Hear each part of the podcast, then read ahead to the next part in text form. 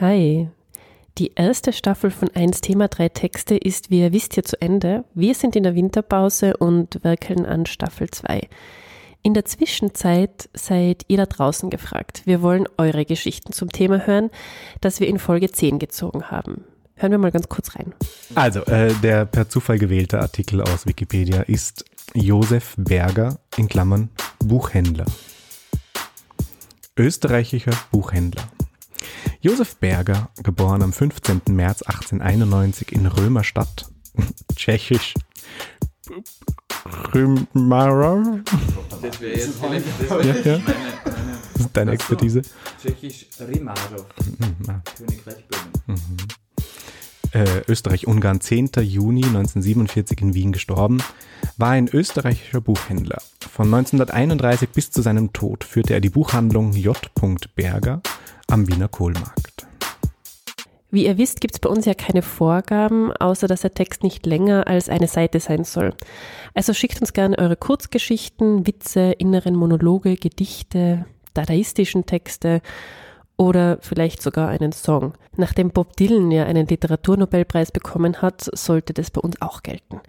Für alle, die jetzt noch ein bisschen einen Motivationsschub brauchen, Rainer hat die Gäste unserer letzten Folge, Marc, Sebastian und Georg, drei Mitglieder der Impro-Theatergruppe Quintessenz, nach Tipps gefragt, wie man mit dem Schreiben beginnen kann.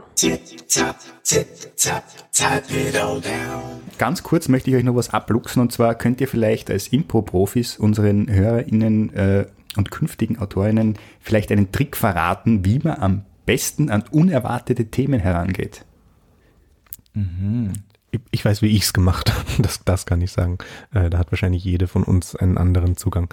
Ähm, mein Zugang war, ich lese einen Text, von dem ich nichts weiß. Ich versuche irgendeinen Aspekt davon zu nehmen. In dem Fall eben bei einer Weltmeisterschaft den dritten Platz machen und überlege mir, welche Emotion hängt da für mich dran.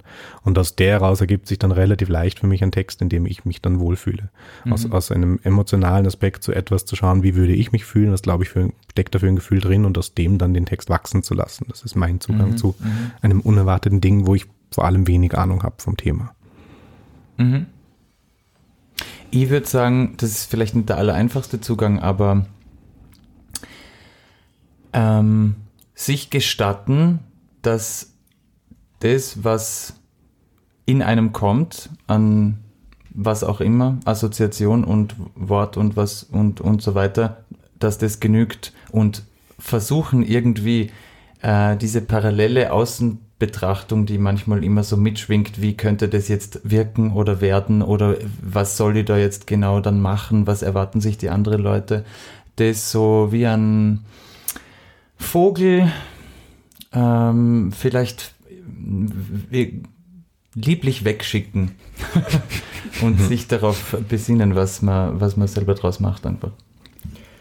Sehr schön. Soll ich noch was dazu sagen? Bitte, wenn du möchtest, auf jeden Fall. Wenn du nicht mehr möchtest, äh, musst du nichts mehr sagen. Ganz kurz. Ich schließe mich meinen Vorrednern an. Es ist eigentlich, alle, es ist eigentlich alles gesagt.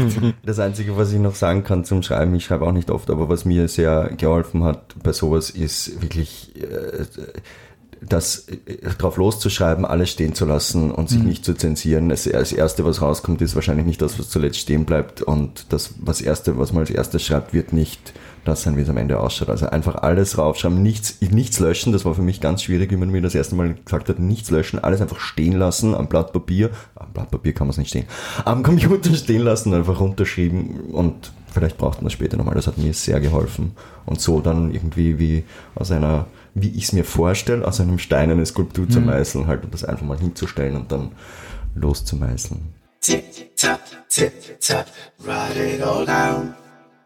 Alle Einsendungen, die bei uns reinflattern, verpacken wir dann in eine Spezialfolge. Publikumsgeschichten galore also.